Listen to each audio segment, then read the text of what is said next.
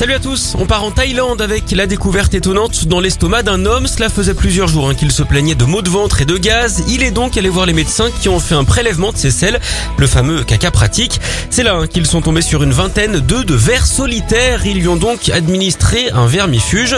L'homme de 67 ans a alors expulsé un ver solitaire de 18 mètres de long. Il l'aurait attrapé en mangeant de la viande de bœuf crue ou pas assez cuite. Notez qu'un ver peut vivre jusqu'à 25 ans dans un estomac.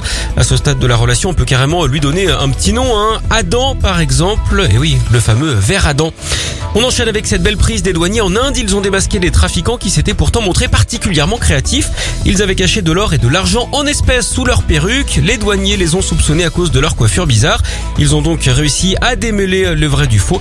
Au total, ils ont quand même confisqué 5 kg et demi d'or et 300 000 euros en espèces. Ils envoient décidément de toutes les couleurs. Alors si les malfrats espèrent s'en tirer, c'est mort, hein. c'est dread comme disent les coiffeurs. Les suspects seront jugés et sans doute condamnés. Ils risquent donc d'être privés de liberté de manière permanente. Au moins, ils pourront suivre les matchs de foot à la télé en prison avec le mieux coiffé de tous les consultants, Jean-Michel Laquier.